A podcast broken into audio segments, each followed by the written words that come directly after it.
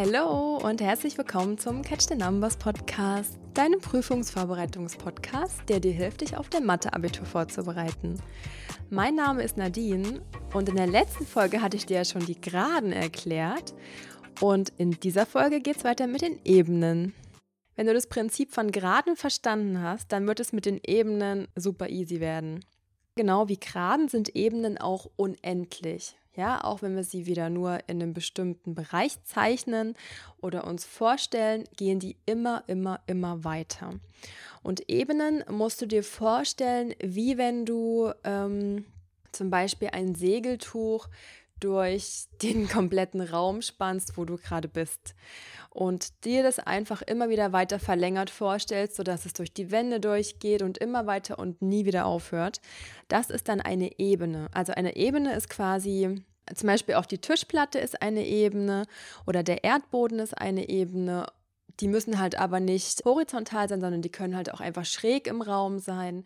Zum Beispiel auch ein, Dach auf dem Haus ist zum Beispiel auch eine Ebene. Ja, und sowas kann man dann mit Ebenengleichungen beschreiben. Und das musst du dir aber, wie gesagt, immer wieder unendlich verlängert vorstellen. Ebenen werden immer mit großen Buchstaben bezeichnet meistens mit einem großen E oder mit einem großen F oder man geht halt im Alphabet weiter oder auch, wenn man kleine Indexe an das E dran macht, zum Beispiel E1 oder E2, da kann man halt dann die unterschiedlichen Ebenen quasi kennzeichnen. Gerade auch wenn du mit mehreren Ebenen dann rechnest, ist das ganz wichtig. Und um eine Ebene festzulegen oder aufzustellen, brauchst du drei Punkte. Für eine Gerade brauchen wir zwei Punkte und für eine Ebene brauchen wir einen Punkt mehr, also drei. Das heißt, wir haben jetzt die Punkte A, B und C. Und ich erkläre dir wieder zuerst, wie eine Ebene im Koordinatensystem überhaupt entsteht und dann kümmern wir uns um die Ebenengleichung. Wobei da gibt es eine ganz kleine Besonderheit. Aber die erfährst du dann erst. Also schau wieder in deine Zimmerecke rein und nimm dir deine Stifte zur Hilfe, damit du dir das räumlich vorstellen kannst. Unsere Ausgangssituation sind jetzt drei Punkte im Koordinatensystem. Und das Prinzip ist genau das gleiche wie bei Graden, nur dass du jetzt zwei Richtungsvektoren hast für eine Ebene. Aber der erste Schritt und der zweite Schritt ist auf jeden Fall, und der dritte ist eigentlich auch der gleiche. Also, fangen wir mal an mit Schritt 1. Du bist wieder im Koordinatenursprung und musst in den ersten Punkt laufen, in den Punkt A. Da machst du wieder den 0a-Vektor rein, das ist wieder dein Stützvektor. Der stützt die Ebene, der ist wieder nicht Teil der Ebene, sondern einfach nur erstmal der Sprung vom Koordinatenursprung in einen Punkt der Ebene rein. Und das kannst du dir auch wieder als durchsichtigen Stab vorstellen, der diese Ebene quasi ja einfach nur so festhält in der Position, wo sie halt ist. Im zweiten Schritt machst du wieder den Richtungsvektor und dieses Mal machst du das aber zweimal, und zwar indem du vom Punkt A einmal in den Punkt B gehst und da den Richtungsvektor reinmachst. Das ist dann der AB-Vektor. Und jetzt machst du den zweiten Richtungsvektor und zwar von Punkt A aus zu Punkt C. Das heißt, jetzt hast du den AC-Vektor. Wichtig ist hierbei, dass die beiden Richtungsvektoren alle beide vom ersten Punkt ausgehen. Diese beiden Richtungsvektoren spannen die Ebene auf und deswegen kann man die Richtungsvektoren auch als Spannvektoren bezeichnen. Und diese beiden Vektoren legen auch wieder fest, wie die Ebene verläuft. Wenn du diesen einen Punkt wieder ändern würdest, Punkt C, weiter nach oben, nach unten, nach vorn, nach hinten machst, dann ähm, wirst du sehen, dass sich diese Ebene auch wieder so ein bisschen ja, verschiebt und in einer anderen Position ist und dann ist es wieder eine neue Ebene. Und im dritten Schritt machen wir jetzt die beiden Richtungsvektoren wieder unendlich und spannen dadurch die komplette unendliche Ebene auf. Wenn du eine Ebene im Koordinatensystem zeichnen musst, dann zeichnest du erstmal die drei Punkte ein, die du gegeben hast. Und dann ist es schwierig, jetzt 3D so ein bisschen zu zeichnen. Deswegen zeichnet man Ebenen immer so ein bisschen als Parallelogramm, dass es so ein bisschen so einen 3D-Effekt bekommt, dass die Ebene so ein bisschen ja, ich sag mal so schief im Koordinatensystem liegt. Also das muss man wirklich ein bisschen abschätzen. Das ist wirklich schwierig zu zeichnen, Ebenen. Deswegen ist es hier ganz besonders wichtig, dass du dir das wirklich im Raum vorstellst, wo die Ebene wirklich verläuft. Gerade wieder für die Anwendungsaufgaben, für die Argumentation, für das Verständnis ist es ganz, ganz, ganz, ganz wichtig.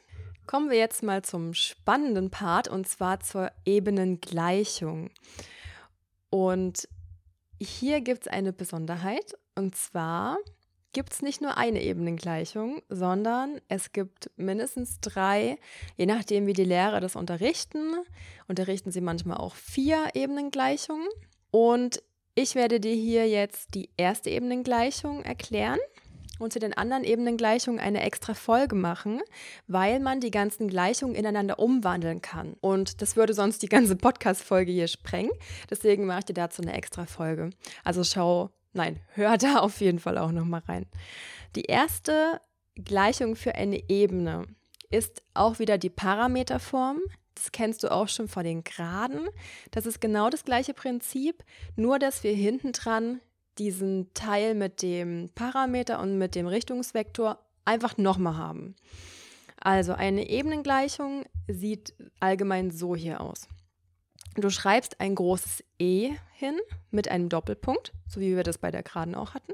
Dann kommt ein x-Vektor, dann kommt ein ist gleich und dann kommt der Stützvektor, der 0a-Vektor plus, jetzt kommt r mal der ab-Vektor also das heißt der Ebenenparameter und der erste Richtungsvektor. Dahinter kommt ein Plus und jetzt kommt nochmal ein Ebenenparameter und nochmal ein Richtungsvektor, aber mit anderen Bezeichnungen. Und wir machen einfach Plus S mal AC-Vektor. Wir benutzen hier ein S, weil das ein anderer Richtungsvektor ist und weil wir den in einer anderen Anzahl brauchen als den ersten Richtungsvektor. Ganz kurzer Disclaimer. Wenn ich Richtungsvektor sage, kannst du dir auch immerhin denken Spannvektor. Also diese Begriffe sind hier wirklich austauschbar. Ich bleibe gern bei dem Begriff Richtungsvektor, weil man das einfach von den Graden her kennt. Wenn dich das irritiert, kannst du aber auch gerne für die Ebenen den Begriff Spannvektoren benutzen. Das ist genau das Gleiche. Machen wir auch wieder ein kurzes Beispiel. Und zwar haben wir jetzt drei Punkte gegeben. Einmal den Punkt A mit den Koordinaten minus 2, minus 1 und 3 und den Punkt B mit den Koordinaten 4, minus 2, 2 und den Punkt C mit den Koordinaten minus 3, 2 und minus 5. Und wir sollen jetzt aus diesen drei Punkten die Parameterform für die Ebene aufstellen. Auch hier musst du wieder für den Stützvektor einfach den ersten Punkt einsetzen, den Punkt A. Und für die beiden Richtungsvektoren musst du wieder rechnen. Und zwar immer ausgehend vom Punkt A. Das ist ganz, ganz, ganz, ganz wichtig. Also musst du für den ersten Richtungsvektor b minus a rechnen und für den zweiten Richtungsvektor rechnest du einfach Punkt c minus Punkt a. Und die Ebenengleichung lautet dann e, großes E, Doppelpunkt, x-Vektor ist gleich, und dann ähm, in der Spaltenschreibweise, minus 2, minus 1 und 3 für den Stützvektor. Klammer zu, plus r mal, Klammer auf, 6 minus 1 minus 1, Klammer zu, das ist der AB-Vektor. Und dann plus s mal, Klammer auf, minus 1, 3, minus 8, Klammer zu, das ist der AC-Vektor.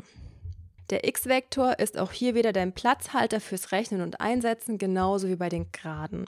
Und die beiden Ebenenparameter r und s verlängern die Richtungsvektoren unendlich oft oder unendlich lang und machen damit die Ebene auch unendlich. Genauso wie bei der Geraden. Und auch die bleiben wieder als Buchstaben drin stehen, als Variable vor den Richtungsvektoren. Und ähm, ja, wichtig ist wirklich hier, dass du da unterschiedliche Bezeichnungen benutzt. Also nochmal zusammengefasst, für eine Ebene brauchst du drei Punkte. Du startest im Koordinatenursprung, musst zum ersten Punkt erstmal laufen. Das heißt, es ist der 0a-Vektor, das ist dein Stützvektor, der stützt die Ebene. Dann musst du im zweiten Schritt ähm, einmal von Punkt A zu Punkt B laufen, das heißt den AB-Vektor, das ist dein erster Richtungsvektor. Und von A zu C laufen, das ist dein AC-Vektor und dein zweiter Richtungsvektor, beziehungsweise Spannvektor. Und jetzt musst du noch diese beiden Vektoren unendlich verlängern und hast dann die unendliche Ebene, die dann entsteht. Und falls du Fragen, Anregungen, Wünsche hast, Verbesserungsvorschläge, whatever, kontaktiere mich sehr gerne. Entweder über die Website www.catchthenumbers.de oder auch gern bei Instagram. Dort heiße ich Catch the Numbers. Und ja, ich hoffe, dir hat die Folge gefallen und geholfen und du hast das Thema verstanden. Und dann freue ich mich, wenn du in der nächsten Folge wieder mit dabei bist. Make yourself proud, deine Nadine.